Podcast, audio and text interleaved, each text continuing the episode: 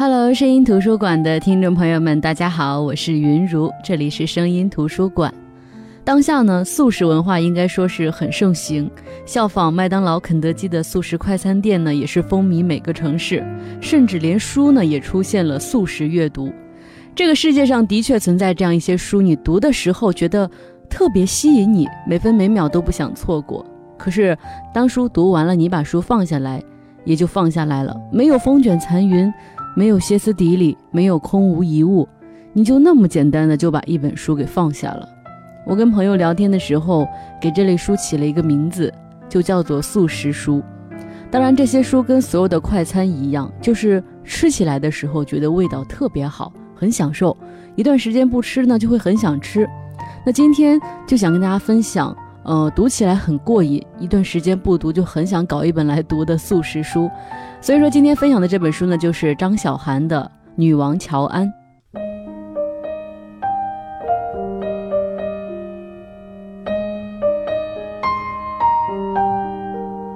女王乔安》这本书呢，曾经被韩寒推荐过，也曾经在韩寒推出的 App 一个上进行过连载。作者呢，也是韩寒非常推崇的一个新锐作家张小涵。那在《女王乔安》这本书的出场里，除了惯有的出人意料之外呢，似乎也在向我们阐述一个事实，就是好像这个主角呢，我们每个人身边都曾经出现过他，只是出场时间、出场方式，嗯，在你的故事当中所扮演的角色有所不同而已。比如说，我总是会想到。我那个当时为了减肥三个月不吃饭的朋友，我们也真的是当时有三个月没见。见面的时候，我觉得我平生所付出的努力都在瓦解，因为再也没有一个前一刻还是胖子，后一刻已经苗条到让人羡慕来的更加有冲击力了。那时候特别刺激我的眼球，我觉得那个时候她特别像女王乔安，没有经过社会的洗礼、爱情的冲刷，干净简单的为自己活。我觉得这是乔安特性的一部分。那么这本书的故事呢，其实讲的是一个就是像女王一样活在自己构建的王国里的女孩乔安。她是一个从小被物质和美貌包裹的女孩，一直是大家心目当中的女王。但是呢，乔安会觉得她被无数双的眼睛盯着，从小到大，可能是她太幸运了，可能是好像造物者会把所有的好的东西都给她。他会觉得大家仿佛随时在等着看他的落魄和不幸。那么乔安和你好呢？这个你好就是倪萍的倪，呃，三好学生的好，就特别像嗨你好。这个名字起的还蛮有意思的。乔安和你好是这个故事里的两个女主人公。如果说乔安是女王的话，那你好充其量就是乔安旁边的女仆。她不仅没有乔安漂亮，没有乔安家境好，没有乔安成绩好，没有乔安有野心，甚至连做的事儿都特别像乔安身边的女仆。高中时期的你好呢，始终是陪伴在乔安身边，替他剥虾、代收情书、代交作业、陪他吃饭。他觉得他需要成为乔安身边的那个摆设。而乔安呢，也是在高考前的模拟考试当中，学校里爆出了泄题事件，说乔安和数学老师之间有绯闻。那么好像是数学老师报了这个题给乔安，乔安就考得非常好。那乔安瞬间呢就成为了众矢之的。他那个时候是深深的觉得你好是他唯一忠诚的朋友，可是他不知道那个时候的你好心底里是否有犹豫。多年之后呢，被男友劈腿的你好和逆袭回归的乔安重逢，一同面临步入社会的各种挑战。乔安为了在知名公关公司稳住职位，不惜用各种手段获得商业上的情报，但同时他也陷入了与陆远扬的一段感情当中。一个是职场打拼多年的精英，一个是初出茅庐却不容小觑的新人。他们在职场和生活当中开始了一场猫和老鼠之间的游戏。而另外一方面呢，你好，呃，意外结识了乔安的同学江齐飞。这个富二代呢，玩世不恭，年少的时候一直在暗恋乔安，但是后来呢，与你好遭遇了一系列的欢喜悲愁。这对冤家呢，最终也是走到了一起。而在故事的结尾，乔安有一个开放式的结局，或者说，在作者张小涵的心目当中，这个故事本身还远远没有结束。当陆远扬发现自己对乔安的真实感情时，乔安突然神秘地消失了，谁都不知道他去了哪里，什么时候能够回归，就像故事的开头那样令人忐忑，并且心存期盼。整体来说呢，这个故事很精彩，就是那种一定要加了爱情才是点睛之笔的精彩。在飞机上，在家里，在不同的时间段，我读完了这本书，可以说，呃，读的时候真的是觉得酣畅淋漓啊，就是，呃，刚闭上眼睛，或者说刚把书放下，就就迫不及待的想把书再拿起来。所以在飞机上，我是眼睛一直都没有合过去读这本书的。乔安对于我来说呢，某种程度上，除了让我感慨，就是这个世界上是变化无常的。原来土豪也有这么悲壮的人生之外，也敬畏他的能力。因为乔安小的时候家境比较好，但是好像是他父亲做生意的时候遭到了手下的背叛，然后，呃，整个是倾家荡产。那么一个小公主落魄之后呢，别人都会觉得她很可怜。可是乔安生生的不会让人觉得她可怜，他会自我伪装或者说自我武装，然后果敢生猛，把自己活得很精彩。他没有怕任何事儿。遇到那么多人生的大起大伏，但是有的时候你会看到她依旧有一颗小女人的心，她会被爱情融化，会因为珍惜真的朋友而乱了分寸，也懂得什么时候全身而退，给他人另外一种幸福。他爱的时候呢，会全力的去爱你，那么在不相信爱情之后呢，他也会试着去保护好自己的心，知道什么时刻。应该保持什么样的状态，也知道为了要获得的东西，肯定要做该有的牺牲。也许看这本书的时候，再对比一下周围的人，你会觉得我们看重的尊严在乔安面前也许没那么重要，因为他会觉得，如果你失败了，有什么资格谈尊严？而正是这些特质呢，让我觉得，也许自己在这样的故事里可能会是活得最失败的那群人吧。因为，呃，你好的为爱牺牲这种精神我没有，乔安的不择手段我也没有，也没有一个人像江齐飞那样能够追求真爱，我也没有陆远扬那样的事业野心，也没有他们的一些显赫家世。所以说，这样的书呢，也就是读读罢了。但是呢，我相信这样的人或者说这样的故事。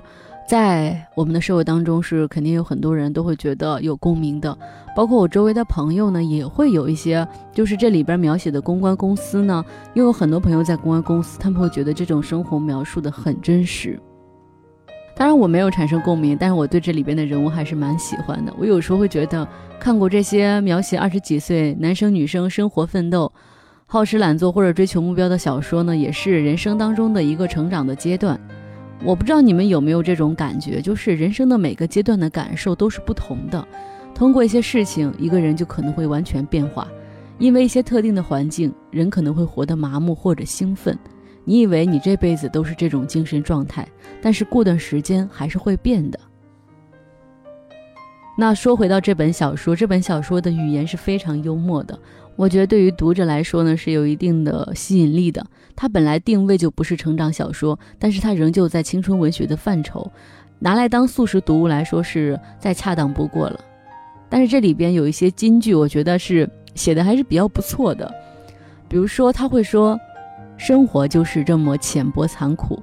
冬天你怕冷，所以穿着秋裤的你就会输给那些穿着丝袜的女孩。走路你怕疼。所以穿着运动鞋的你就会输给那些踩着高跟鞋的女孩。早上你赖床，所以每天多睡十分钟的你就会输给那些早起十分钟的女孩。你懂不懂这种感受？就是你背负着生活的重压，卑微到感觉自己根本不配宣泄。我们很多人都是在混圈子，但是你知道吗？混圈子的规则就是，你必须非常努力，用一张邀请卡换取一个机会。而从这个机会当中，你一定要再拿到一张更加珍贵的邀请卡。可是我们还是会长大。其实以前害怕长大，后来发现，原来长大还有一个好处：我们对人生的不完美，无论是自己的不完美还是别人的不完美，我们会变得不再介意。我们不再要求交一个永不背叛的朋友，一个忠贞不渝的男友，哪怕是父母，我们也不再苛刻。像是乔安，也像是齐飞，他们都接受着一个事实，就算是父母，你也不能强求百分之一百的付出。我们明白了，生命当中没有那么多好运气，很多时候我们只能逆来顺受。但是在这么残酷的现实当中，还是有人愿意为你赴汤蹈火，你应该知足。我们都需要陪伴，没有哪段感情是经得起推敲的。我们必须承认，交错纵横在一起的命运才是完整的人生。我们会面对很多离开，有些人甩甩臂膀就走了，可是走的人永远不会知道留下来收拾烂摊子的人是多么的艰难。很多时候，只有拥有者的人才有资格说“我不想要”。其实，我想有时候说一句话就能打到你的痛处，就像我当时会觉得，呃，穿秋裤的你会输给那些穿丝袜的女孩儿，然后穿运动鞋的你会输给那些踩高跟鞋的女孩儿，尤其是多睡十分钟的你，可能就会输给那些早起十分钟的女孩儿。是的，生活当中我们付出什么得到什么，永远是成正比的。就像前一段时间，我一直特别推崇一个理念，就是能量守恒。呃，这个能量守恒以前是在物理学的范畴，但是我觉得在人生的旅途当中呢，这也是一个真理，就是你该得到的，你该付出的，它永远是有一个守恒的规则在那儿。上天不会多给你一分，也不会少给你一分。前二十年他把好的东西都给你了，也就预示着后面也许你会吃苦。那么前面你都不是一帆风顺的，也许你是在为未来的自己拼一个更好的将来。那《女王乔安》呢，是一本时间跨度很短的小说，文中是大量的用了闪回的这样一种写作方式，交代了乔安和你好这一对女主人公的童年，尤其是乔安的童年。这样描写出来的主角的性格呢？特别容易就是极端，也容易辨认。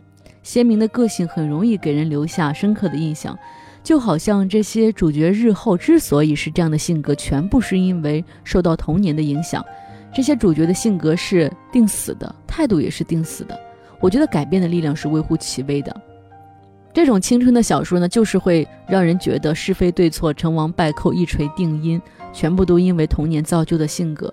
但是这些书呢，它恰恰忽略了，漫漫人生路和时光是会一点一点的渗透或者改变人的内心的。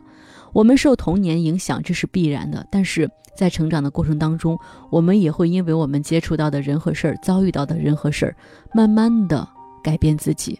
其实人的心呢，也会在不同的时段有不同的状态。虽然现在其实这样的书呢有很多同样背景的小说存在，但是我还是喜欢张小涵所描绘的这个世界的残酷，以及对这个残酷世界的调侃和直观。那接下来呢，就想跟大家分享这本书开始的这一部分。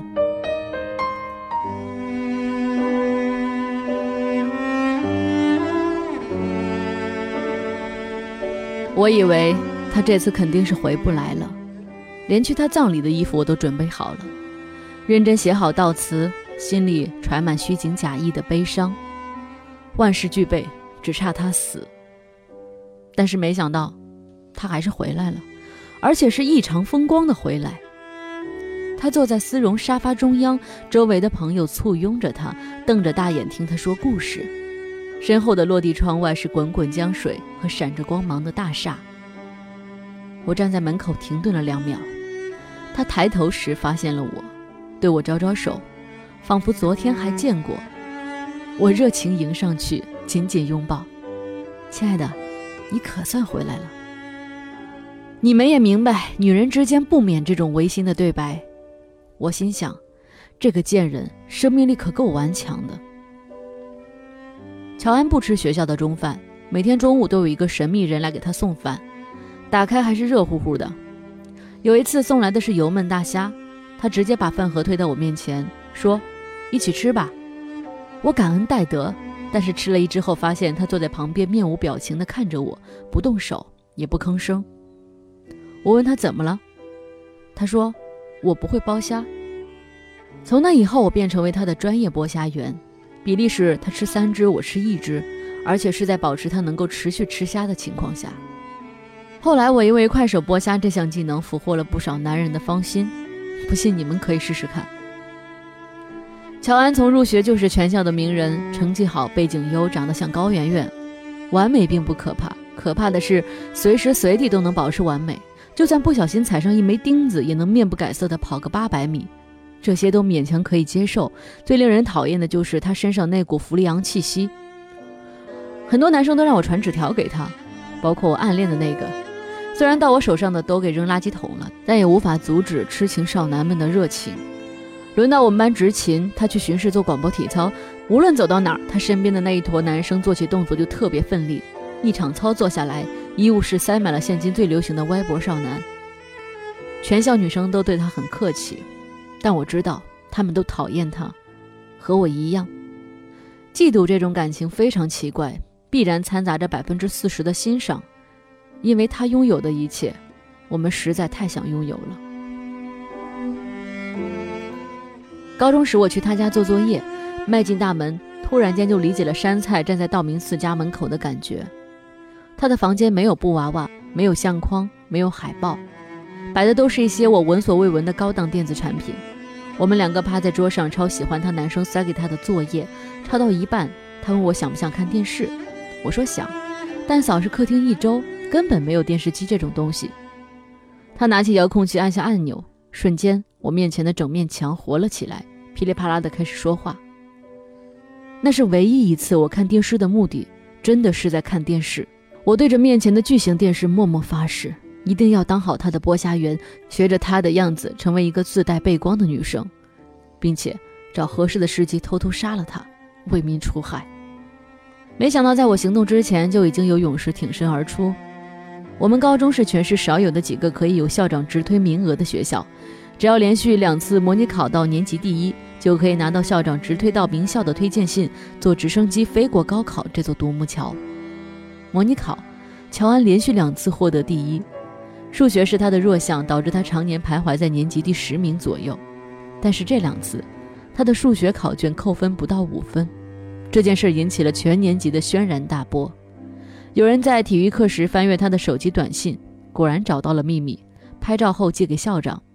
后来就有了当时轰动全区的师生恋导致泄题的事件。担任数学老师的年级组长引咎辞职，走的时候，怀孕七个月大的太太和他一起来叔的办公室。甚至有学生看到老师离开的背影，站在走廊哭。所有人都在想，女王乔安这下死定了。就算老师们也信誓旦旦地说，这女孩十有八九是玩完了。乔安消失了三天，第四天早读时，我接到她的电话，心跳都吓得漏了半拍儿。对话简单明了，意思是他在学校门口，但是执勤的同学拦着他不让进，让我去接他。我现在想来也奇怪，这明明是报复他的好机会，但那时我连一秒都没犹豫。乔安站在门口，五个执勤的同学把他围在中间，三个男生，两个女生，其中一个男生还让我给他递过小纸条。他们对乔安说：“你个臭婊子，赶紧滚吧！来了影响我们学习，你不高考，我们还要高考呢。”乔安戴着耳机，面无表情地站在风中，几缕头发逃过橡皮筋儿，被风吹到脸上。那时离高考还有不到两个月，乔安从全校的女神变成瘟神，她成了班上的隐形人，时刻戴着耳机，上课睡觉，下课看书。她本来话就很少，和人保持着距离。这件事发生之后，每天只说四句话：麻烦让一下，陪我上厕所，陪我去吃饭，帮我把这个交给老师。而且，全部是说给我一个人的。我的职务从剥虾员变成了陪尿员，帮他把着门，防止他被群殴。很多朋友问我为什么要帮他，我无奈笑笑，说是老师关照过的。其实没有任何人要求我这么做，哪怕是乔安。后来我也问过乔安，为什么不怀疑是我给校长写的匿名信呢？他耸耸肩说：“就算是你，又怎么样呢？”我们的对话就到这儿戛然而止。我多希望他继续问下去。那这个呢？我相信通过分享，大家能够体会张小涵在这本书里的语言是何其的犀利。就像我刚才所说的那样，我特别喜欢他描述这个残酷的世界，以及对这个残酷世界的调侃和直观。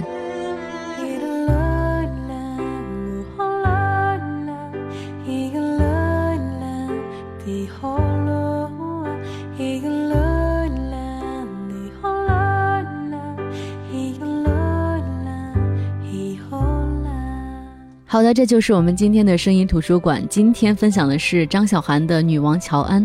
我不期待这本素食读物能让你感觉有影响，因为素食文化衍生出来的一切东西都不大有营养。